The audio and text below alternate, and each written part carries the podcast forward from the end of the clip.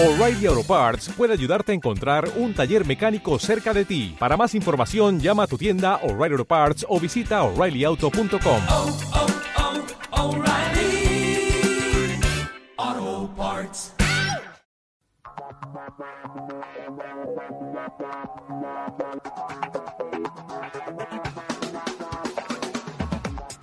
Código Cero, con la colaboración de la Fundación de Navegación Oceánica de Barcelona.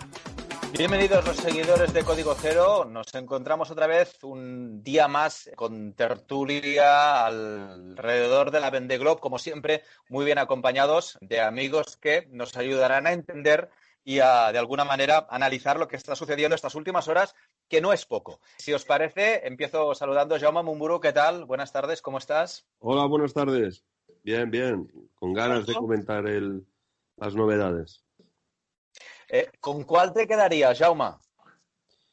Bueno, a ver, eh, es que están pasando muchas cosas y, la verdad es que la regata está creciendo y es apasionante seguirla. Cuesta, cuesta decir una favorita. Desde luego, destaco la compresión en la, en la flota delante. Eh, líder, digamos, mm, que es Charlie Dallin, que ha estado muchas, muchos días con un margen de millas, será fundido en dos días. Y, y digamos, es que tiene 12 barcos, 10, 12 barcos en 500 millas. Y, y en 250 millas tendrás 5. Por lo tanto, la regata adelante está tremenda.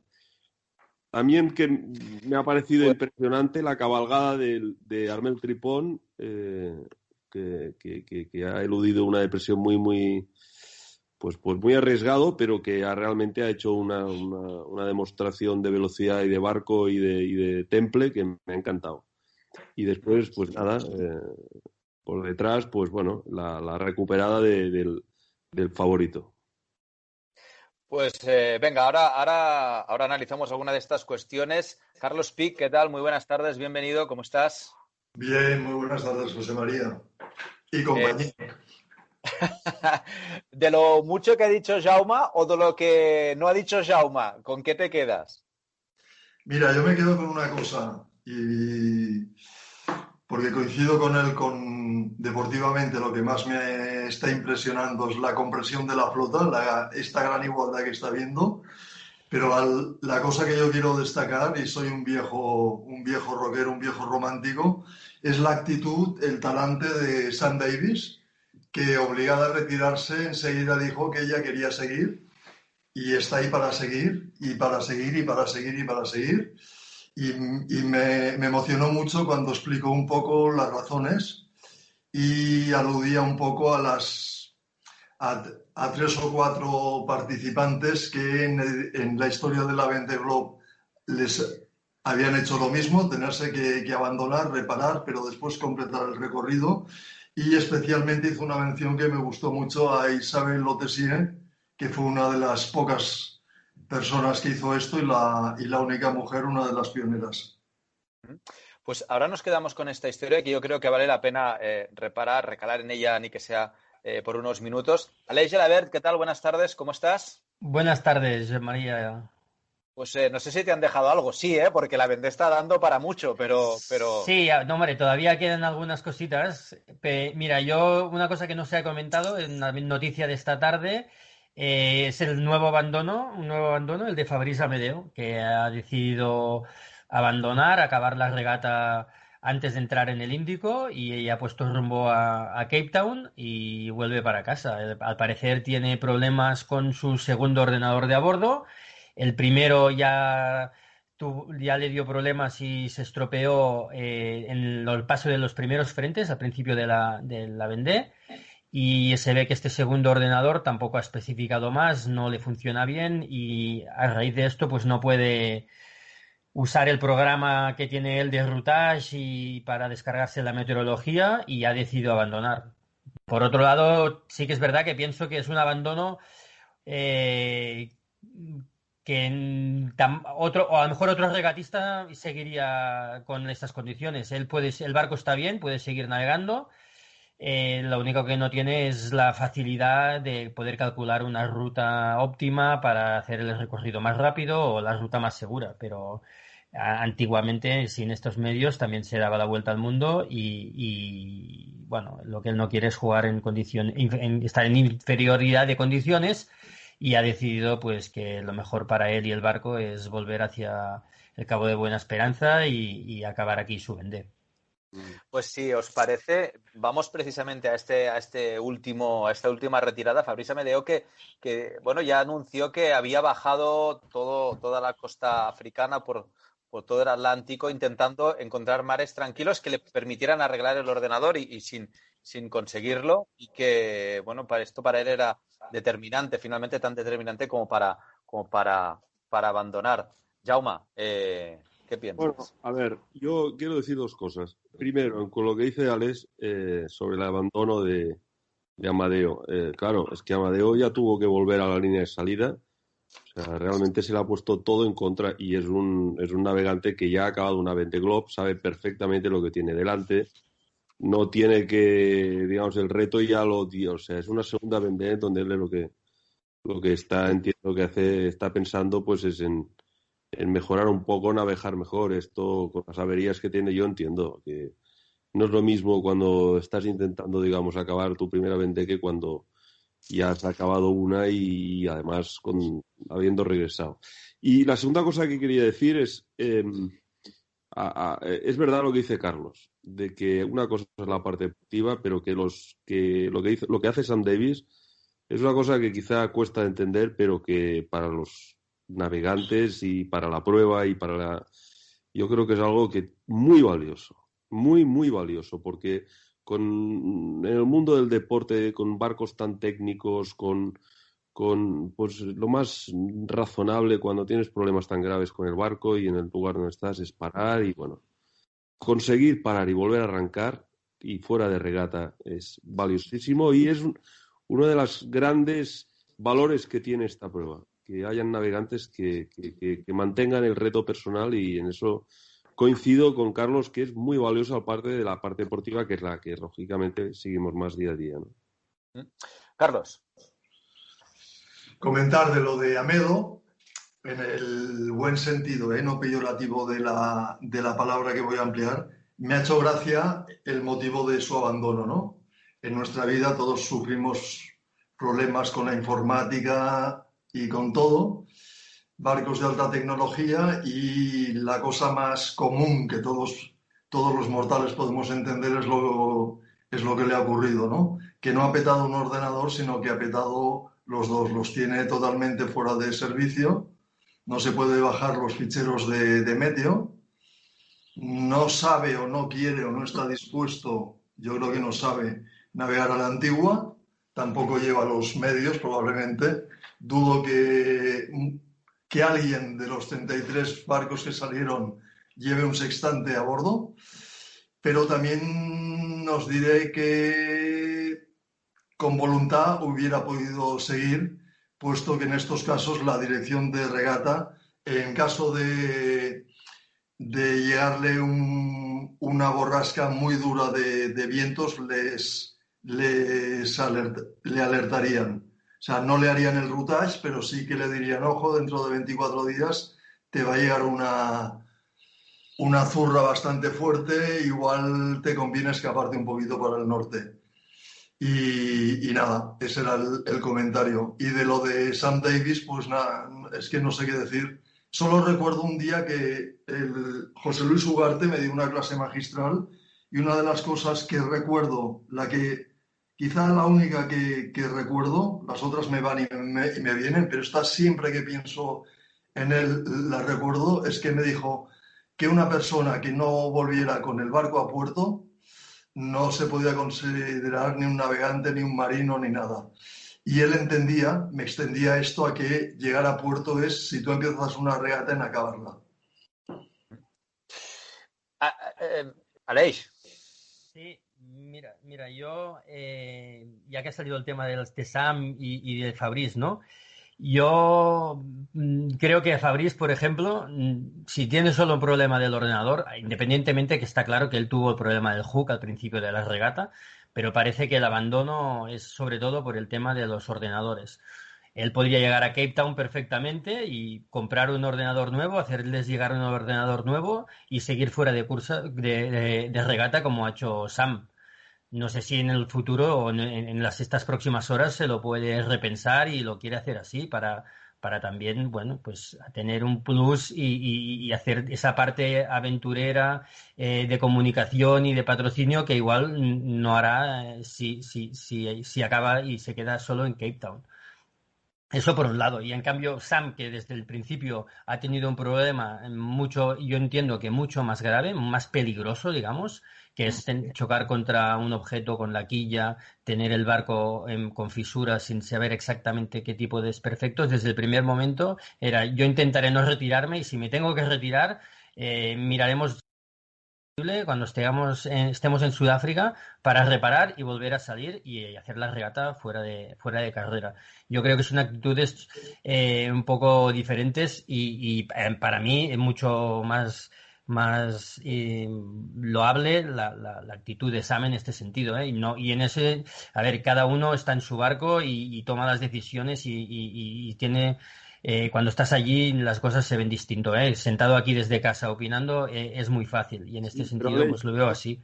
Una cosa, Alex, tú o, o Carlos, ¿recordáis algún navegante de la historia de la Vende Globe que ya habiendo completado una Vende Globe tuviera un problema y parara y volviera a acabar la regata? Porque claro, que es el caso de Amedeo. Porque una, ¿sabéis? Bueno, Sam, Sam Davis ahora. Sam Davis. Sam Davis acabó la regata. Acabó Quedó, una- quedó cuarta. La quedó primera- cuarta en, en la- en el- Sí. en una regata. en la primera bajo el mástil. Su segunda participación la acabó y esta es la tercera. Es verdad, es verdad. Pues, pues el Amadeo ha tenido mala suerte.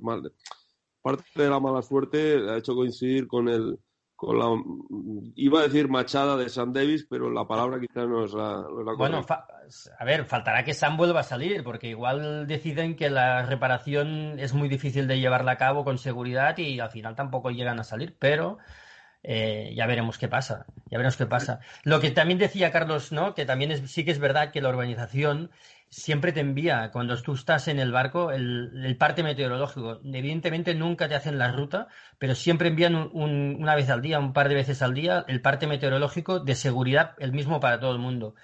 Entonces, él, si tiene un problema de ordenadores y no puede recibir este parte, entiendo que es como lo que si le falla el ordenador no quiere decir que no pueda tener contacto, pues tiene vía telefónica y, y- sabemos que hoy en día uno de los sistemas de comunicación más usados por los skippers es el WhatsApp. Fácilmente la organización le puede contactar por WhatsApp y enviarle el parte, de, el par- simplemente ¿eh? el parte meteorológico, las imágenes, lo mismo que envía los- al resto de participantes, pero a través de WhatsApp si él no puede descargar un mail en el ordenador, que es lo que se, que, se le ha estropeado. Otra cosa es pues que no podrá calcular su ruta a través de la drena, que seguramente es el programa que, que utilizará, o, o- pero tiene el GPS y con el GPS, el parte, etcétera, mm, tampoco le haría falta un sextante. Estoy seguro que ninguno de los 33 lleva sextante a bordo. Esto estoy convencido. En todo caso, si tuviera una duda sería de Giancarlo Pedote, porque me consta que antes de hacer la salida eh, hizo unas clases de sextante y estaba planteando llevárselo por si él tenía la paranoia de que si se quedaba sin nada de electrónica, pues Mm. poder, poder navegar con el sextante. Es el único caso que me consta de tres meses antes de la salida estaba dando clases de repaso del tema de sextante. Mm. Eh, No, no deja de resultar curioso eh, eh, que navegantes con esta experiencia, este conocimiento y toda esta, toda esta biografía que tienen cerca del mar, no sepan en muchos casos navegar con un sextante. Es decir, se supone que, bueno, pues eh, la técnica lo arregla todo, pero que en el mar pues Sí. hay que, que tener más conocimientos o hay que tener una cierta prevención porque es un, un medio, entre comillas, hostil, ¿no? No deja de ser un elemento, pues, ah, curioso, sí mismo. Sí, pero a ver, el, el- es verdad que el- la idea del sextante eh, es muy romántica, pero hoy en día un GPS no es que tengas uno, es que llevas uno en el reloj, uno en el móvil, uno en la tablet, uno en... O sea, es que es que, pues, llevamos un montón y, y todos funcionan.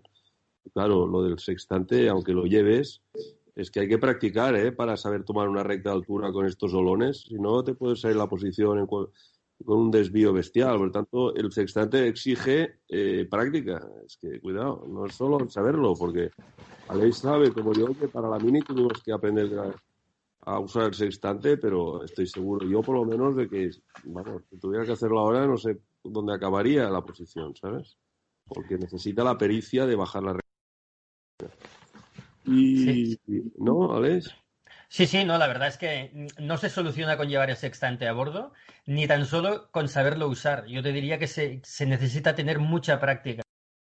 Situarse bien con el sextante es una cosa que lo tienes que practicar a menudo porque si no, sabes la teoría, pero luego eh, un pequeño movimiento cambia unos grados y te Sí. colocas pues un- unas millas para el norte, para el sur, este oeste y, y te pierdes. No, no, no es tan sencillo. Eh, porque eh, algunos barcos han visto el sol, pero puedes estar semanas bajo la, la- la- en estas latitudes bajo una niebla que no, ves rastro ni ves nada. Y otra cosa, en lo mismo sextante se podría aplicar, que yo- a la gente le sorprendería, pero me parece interesante el dato. Claro, la gente cree que todos los navegantes en la Vendée Globe, como mínimo, tendrán el título de patrón de altura. Mm, Porque, claro, para poder navegar alrededor del mundo, pues tienes que tener la titulación adecuada. Y yo estoy seguro que nadie lo tiene. Como, Ni fa- Ni falta que hace, en mi opinión. es decir, claro, es que, ¿entiendes? Bueno, ¿tendrán título de conducir? Pues, pues, pues no. No, pero, pero mira, yo el tema del sextante, yo sí que lo veo que al final eh, es una cosa que ha quedado como muy romántica, y, pero en realidad es muy poco práctica en un barco que se mueve a estas velocidades y es una cosa que es lo que decías, Jauma, también, que hoy en día tablets, móviles, relojes, teléfonos, o sea, la única forma de quedarte sin, sin ninguna posición es que los americanos chaparan y los europeos todos los satélites y, y hubiese un un blackout total en el tema de satelital de comunicaciones. Si no es así, con un simple teléfono, con un Avionics, una aplicación descargada, das la vuelta al mundo. Igual no la darás por el camino óptimo, pero, pero e- es una ayuda que ojalá lo hubiesen tenido eh, mm, 20 años a- a- atrás, ¿no? O sea que al final, mm, bueno, no sé. Por razón de más para que hubiera seguido. Claro, no sé, si, si, si él tiene, si él- a ver, que es que cada uno sabe sus cosas Sí, dentro no, del barco, no, pero si él tiene simplemente un teléfono con una aplicación de navegación, ya sabe dónde está, entonces ya puede situar a, a- a grosso modo mm, el- la, también la zona de exclusión. A partir de aquí, bueno, pues tiene que ir sorteando la meteorología y, ya está. Pero si él tiene inclu- incluso conexión, es que estoy pensando ahora, ¿no? Si tiene solo un teléfono que tiene un Avionics y tiene un- el Squid, ya tiene partes meteorológicos en el teléfono y ya tiene su posición. No, no, no tendrá un ordenador que le calcule la ruta, aunque el programa de Squid, bueno, la versión de la app de móvil creo que no, te da una, un posible rutas. Pero bueno, es una forma de tirar adelante. Ah, tam- También él ha dicho que tiene problemas de ordenador, igual tiene problemas eh, informáticos más graves, no tiene wifi, no tiene, mm, no sé. Eh, sí que es verdad que llevas muchos sistemas de, de backup, pero bueno. Hombre, retirarse por un motivo así solo, eh, a mí me, me cuesta de entender, porque le ha costado cuatro años llegar aquí. Sí que ha hecho otra vuelta al mundo, pero son cuatro años detrás de esfuerzo de mucha gente y de él mismo, ¿eh? Entonces, bueno, es complicado, es complicado. Carlos, es la diferencia entre quien entiende la prueba como simplemente una competición, a ver eh, qué, qué capacidad tengo de competir con el resto de personas, o lo entiende más también como una aventura, ¿no? Eh, Sam lo entiende más como una aventura, como una, la posibilidad de, o no es así. A ver, yo creo que en esta regata, si Josep María, si la gente saliese pensando en, en- en ganar o en hacer podium, saldrían siete barcos solo. ¿Vale? Entonces hay mucha gente que está ahí por el, el placer, entre comillas, de navegar, de competir dentro de su, de su nivel, por su barco, por su conocimiento los que otros también por empezar a, o sea, por aprender, por hacer la primera edición, para coger experiencia, ir, ir subiendo ¿no? los primeros peldaños de, de la escalera, porque muy poquita gente ha llegado y ha besado el santo de salir a la y, y ganarla. Y, y bueno, es un poquito, es un poquito así. Dentro de esto hay gente hay gente que está participando y que ha participado en anteriores ediciones que tal vez tiene un punto más, más aventurero, más romántico, que a mí me gusta en cierto modo, pero lo que me disgusta un poquito es alguna vez que ha habido algún caso de algún participante que lo veías tan, tan aventurero que, que lo que era la parte de, competición se la fumaba en pipa, ¿no? Por decirlo de una manera coloquial. Y esa parte de competición puede ser por, a lo mejor, por no quedar el último. Si vas con un barco, pues no sé, el ejemplo de Didac y de, y de, y de Pip, ¿no? Que van con dos barcos relativamente iguales, ¿no? De la misma generación y llevan ahí un pique súper divertido, ¿vale? Hay otro pique en, la zona de delante que nos está sorprendiendo porque más allá del pique que están llevando los tres barcos sin, sin foils, que están los tres entre los siete primeros, estaban en la clasificación de esta tarde, encima están, están muy por delante, ¿no? Entonces, Jan Lecam, por ejemplo, antes de salir ya dijo, mi regata es, mi gran objetivo, mi lucha es por quedar el primero de los, de los barcos que no lleven orza. Y a partir de aquí, lo más adelante que pueda en la general, ¿no? O sea, aunque sea a distintos niveles, te sorprende un poco. Por ejemplo, y que, es, que no se me malinterprete, ¿eh? porque como decía Alex, esto es muy fácil opinarlo desde aquí, sentadito, cómodo en casa, con la calefacción, sin pasar frío, ni mojarte, salvo, salvo por las mañanas cuando nos duchamos. Eh, de extremo, ¿vale? Ha salido con un barco que es un cascajo. Él mismo incluso tuvo problemas por llegar a tiempo porque estaba dedicado a 100.000 historias que no tenían nada que ver con la regata. ¿vale? Eh, comentó uno de los primeros días eh, que el roof, la parte del, de protección de, de, la cabina, dijo que poco me ha durado, más o menos, ¿eh? No, eh, no es literal, qué poco me, me ha durado la, la, cornisa, por decirlo así, que me hice en el, en el roof de cartón. Entonces ves las fotos de los últimos días y ves que realmente el tío ahí metió un poco de cartón con fibra, tal, tal el tío estuvo a punto de no salir porque no llegaba a tiempo en el plazo que marca la organización de, creo que son dos semanas y si, y si son tres es igual. Le tuvieron que decir, chato, espabila porque como no llegues no salgas. Y el tío estaba por ahí, que si unas cosas de música, un tema de teatro, un tema de tal. Me parece un poco frívolo, esta es la palabra, ¿sabes? Sí. Entonces, quizá te estoy poniendo el, el, el caso que desde aquí yo puedo juzgar que me parece más frívolo, porque esto él, él además lo hizo público, ¿no? decir, bueno, es que estoy con otras historias. Y del resto yo creo que todo el mundo pues intenta tener su, su pique.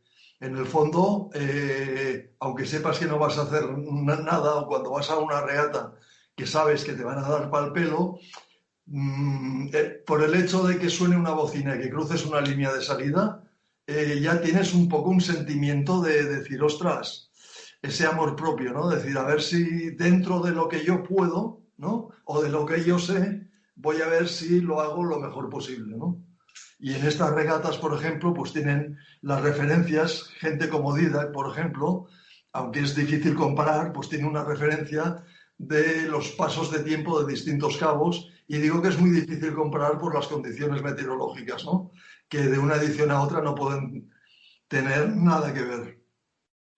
Eh, vamos a hablar de los que sí que están compitiendo y lo hacen, eh, como decía Jauma, eh, en, un, en un puño relativo, pero en un, en un puño que son los que van, los que van delante, Jauma. ahí hay una guerra brutal. Sí, es, es muy, aquí, a mí lo que me, me, me gusta, pero que me encuentro como singular ¿no? de esta edición, es que es, una edición donde los grandes favoritos eh, no están. En otras ediciones eh, siempre ha habido un grupo de siete, ocho navegantes de un perfil ganador o del podio seguro, como decía Carlos. Eh, en esta Vende Globe había, para mí, habían tres y solo queda uno que es Charlie Dalin. Eh, Jean Lecam es, es como una leyenda y tenerlo dentro de la regata es un privilegio porque representa pues una generación de navegantes extraordinarios franceses, pero es, digamos, como el último moicano de, esta generación, ¿no? Y la verdad es que porque es, es, es, un, es un privilegio ver a Jan Lecamp navegando todavía y, y, y hacerlo también, ¿no?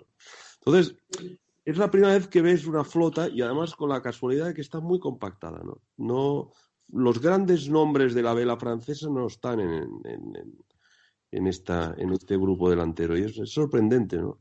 Lo abierto que está. Y sí que es verdad que Charlie Dalin, sin llegar a formar parte de esta élite, porque no es un ganador de Fígaro, mm, sí, que está dentro, digamos, de la categoría de los de los de los que juegan Champion en Francia, pero no es eh, todavía no tiene el carácter, si gana la regata, se lo ganará. ¿no? Entonces, este, este grupo de 10 barcos allí, con, con, con, el permiso de Jean Lecamp, pues realmente es muy variado, eh, con unos perfiles de navegantes muy variados y, y, y realmente puede pasar muchas cosas. ¿no? Y, y, me gustaría destacar a, a, a Isabel Joyce, que es una, es una navegante que viene del Mini, que estuvo en, en clase Fígaro, que Ailes la conoce, yo también la conozco, porque además estuvo muchos años en Mini, que eh, eh, es espectacular cómo está navegando. Y además, si veis sus vídeos, es que realmente se está dejando, eh, o sea, realmente ves el desgaste físico que está teniendo. Es una, es una chica, pues que no es muy alta, que no es muy, digamos, o sea, que no tiene un físico espectacular como para llevar estos barcos tan exigentes y, sin embargo, forma, está ya en el match, ¿no? Y esa me gustaría destacarla a ella esta semana. Pero bueno, es muy variado y, es difícil, ¿no? Eh, leer la regata porque, porque no, ¿sabes? No, ver las jerarquías allá con el permiso de Charlie Darling, que este sí que va mandando por ahora.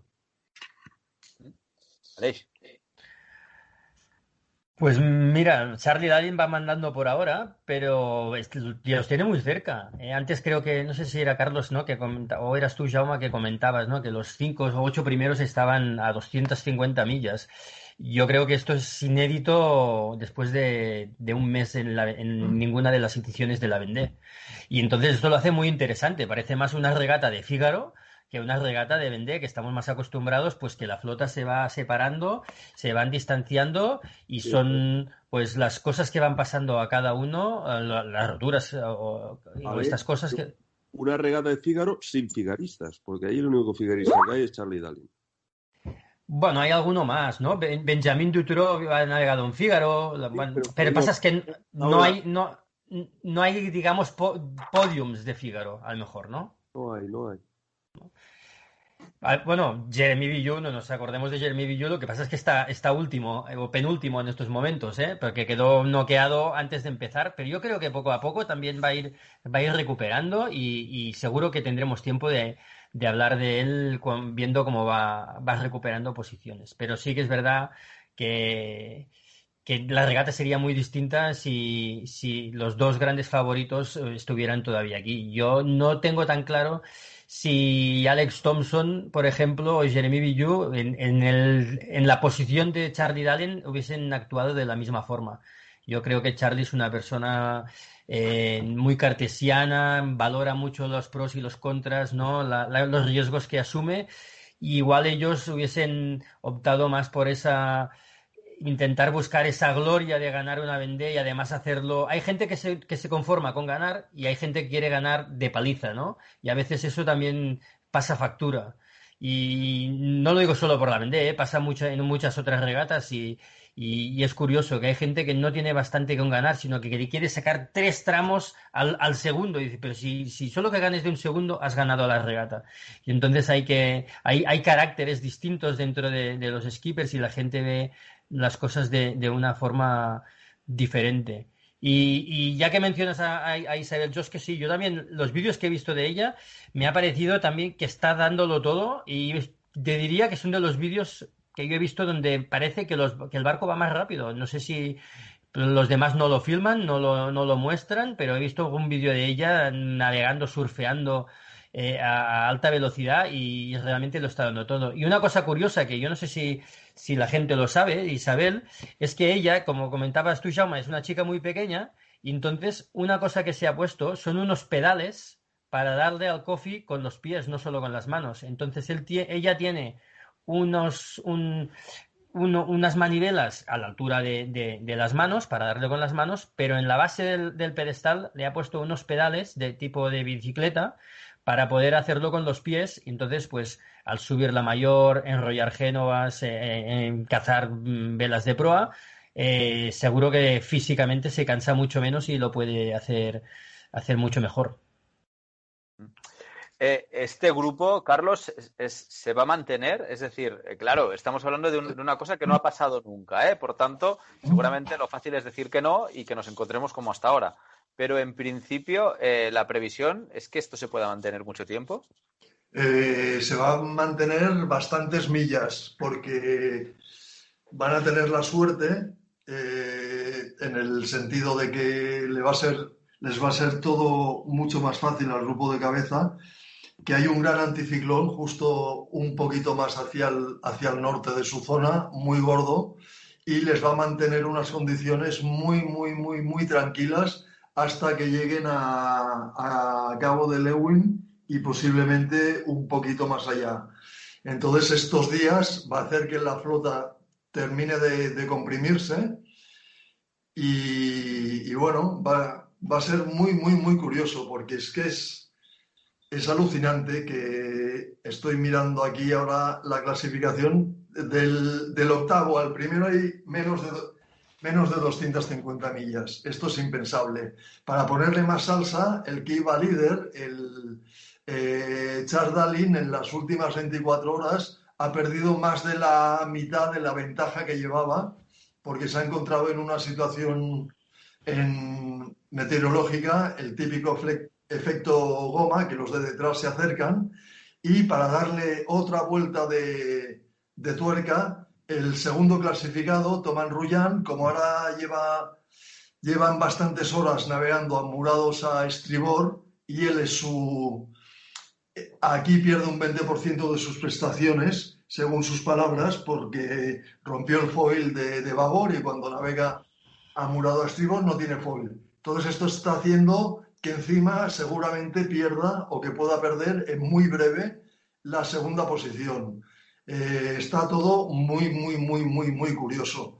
Y yo sigo alucinando pues que el cuarto clasificado es un barco con, con orzas, el Omia de, de y luego está Jean Lecam, el sexto, y el séptimo también con, con orzas.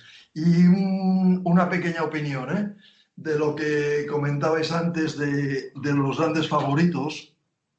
Yo creo que esta Vendée está siendo un poco como un, un relevo de generaciones y lo que, salvo Jeremy y, y Alex, yo creo que de, con barcos potencialmente buenos, ninguno de los demás tiene una, una trayectoria importante con, con los barcos IMOCA. Y eso quizá está haciendo que sea un poquito descafeinada, pero por otro lado, en cuanto a grandes nombres, pero sí que por las circunstancias que se han dado de condiciones, pues está siendo excepcional, lo nunca visto, ¿no? Este, este grupo tan, tan compacto. Claro. Eh, Jaume, no sé si quieres hacer algún apunte. Eh, que, que dice, estoy que coincido con Carlos, que, que es, que está, es curioso, ¿no? Que es verdad que no hay grandes nombres, pero en cambio la regata no puede estar más entretenida y compactada la flota en, en, en el tren delantero, ¿no? Sí, sí, digas, Alex. No, no, yo quería aportar otro dato que Ca- Carlos decía que los ocho primeros están en 250 millas, pero es que los 14 primeros están dentro del mismo sistema meteorológico. O sea que eso también, que, que es una, y son los 14 primeros, ¿no? El Que es una, digamos, yo creo, novedad o curiosidad de esta Vendée, ¿no? Que todavía están todos muy, muy pegados y en el mismo sistema meteorológico, con lo cual mm, los de atrás, si viene una depresión, pues igual compactarán un poquito y, bueno, va a estar muy interesante muchos días. Dejadme, eh, ahora que decíais lo de eh, esto, hacíais referencia a la emoción, ¿no? A, todo el interés que, genera la regata. Hablemos un momento de los datos de audiencia y los datos de seguimiento que está teniendo esta, esta Globe, que están muy por encima de las, de las regatas anteriores. Por ejemplo, eh, estamos casi en el millón novecientos setenta mil jugadores de la regata virtual. o, casi 500.000, 445.000 eh, usuarios de la aplicación móvil cuando justo estamos, eh, todavía no, a, mitad, a mitad de regata. Parece que, que hay mu- mucho interés en, en seguir la Vendée de este año.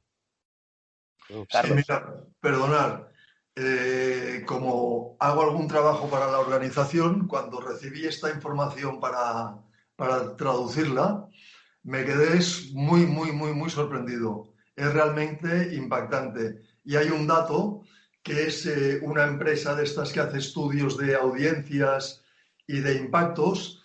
Eh, resulta que el nivel de conocimiento de la Vendée Globe entre, entre todo el- todos los ciudadanos franceses era del 48-49%, que es una brutalidad.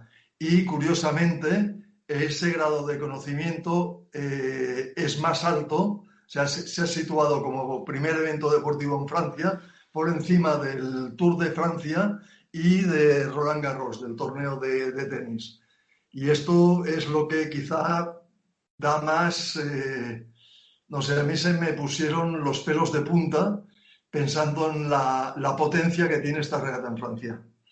Lo encuentro espeluznante. Y por supuesto las redes sociales, lo que tú has dicho, las visitas en, en, en las- en la web, los suscriptores que tienen a, los newsletters, etcétera, etcétera, etcétera. Y otro detonante muy curioso y que es muy popular también es lo del, aunque sea dentro de la comunidad de, de- la vela, que le llamo yo, el gran éxito de la regata virtual. Es tremendo, es tremendo la cantidad de gente que está jugando. Eh, un, dato, y, doy la palabra a, a y luego, y luego a Aleix. YouTube, eh, ahora mismo hay 94.000 eh, personas suscritos a- al, seguimiento de la, de la regata. En 2016 eran 16.000. Es decir, el, canal de YouTube tiene un 684% más de seguidores de lo que tuvo en la última edición. Jaume. No, está claro. Eh, es que esta regata es mágica. tiene, tiene, lo que, no sé si tiene un, tiene algo, eh, eh, una potencia, creo que lo ha dicho Carlos, una potencia o algo que, que es que lo, lo tiene todo. Y, y no me extraña que, que- que a medida que va mejorando la, pues, pues, pues la posibilidad de difundirla. Los vídeos son buenísimos y hay un montón y los navegantes eh, que ya los están colgando incluso en condiciones muy duras. Eh, la, una cosa que me gusta mucho de la Vendée Globe y de la escuela francesa de- es cómo explican la regata. Porque, mm, eh, o sea, tienen un estilo que a veces parece más casero que otras regatas más tecnológicas como la Volvo, como, pero que llega mucho el relato, ¿sabes? Y además, como el relato existe, porque es, es que ves realmente el sufrimiento, eh, las dificultades, dónde está el barco de, de- de un- de los navegantes que van solos y, realmente ves el esfuerzo tremendo, de- titánico de, que tienen que pasar, sobre todo este año con estas condiciones tan duras al principio. Pues eh, eh, este, eh, cómo lo relatan los franceses me- a, mí, a mí me encanta. Sencillo, claro, mm, con un tracker claro, con un- unos, como unas explicaciones con unos pequeños artículos cortos claros y, sin, quizá la parte visual está muy bien, pero que te llega muy bien el relato, ¿no? Y yo creo que a medida que, pues, pues es- me parece muy lógico. Y creo que va a salir, tal como la estamos viendo, que solo llevamos un mes, eh, es que va a seguir creciendo, ¿no? Es que no veo otro yo. Aleix. Pues sí, es una edición de récords, ¿no? Pues eh, récords de audiencia, pero también ha sido récords de participantes, récords de países. Yo creo que el único récord que no van a batir serán los, lo- la gente que pudo entrar en el Village, pero por un tema de la pandemia. En este sentido sí que les afectó mucho, como ha afectado en toda, en toda, en, to- en todas cosas, pero al mismo tiempo igual también ha hecho, ¿no? que la gente desde casa eh, pues sienta esa necesidad de, de- conectarse, de conectar con las historias que contaba Jauma de, de los 33 participantes que están allí y de la forma que nos lo transmiten, ¿no? Entonces, pues desde casa o, o bien jugando en el juego virtual, descargándose vídeos de YouTube, mirando el tracker, todos no, estamos muy, muy enganchados, pero desde siempre, lo que pasa es que esto no hace nada más que, ir creciendo año a año y no sabemos dónde estará el, techo de todo esto. Un detallito, eh, o sea, para corroborar ¿no? lo del el impacto que tiene en Francia cuando ocurrió el suceso del, del rescate de Jan de Camp cuando rescató a, Kevin Ecoffier. Eh, al día siguiente, el presidente de Macron ¿no? le llamó y esa conversación se grabó y se utilizó y salió en todos los telediarios de, de las cadenas francesas. Esto nos da un poquito al, al margen del factor que pueda tener de oportunismo del, del político, yo creo que en este caso no, porque era, es, es tal el sentimiento que había en Francia y él, pues bueno, quiso poner su, su granito de, de- arena, ¿no? A dar, a dar más, más leyenda a esta regata y, a la operación del, del rescate.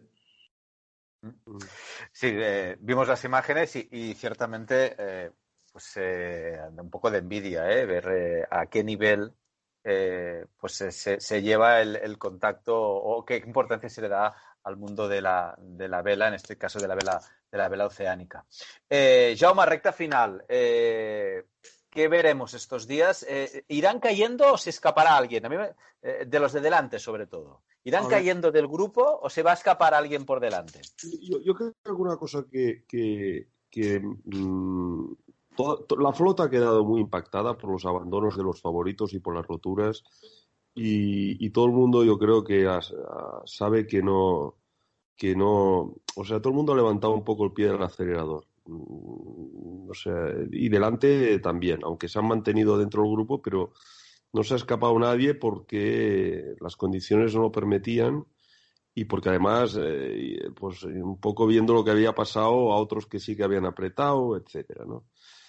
Yo creo que ahora vamos a volver a ver los foilers, eh, la guerra foilers contra non-foilers. Eh, Charlie Dallin, eh, en esta última comunicación, después de perder muchas millas, no sé por qué, pero vuelve a ir a 24 nudos de velocidad.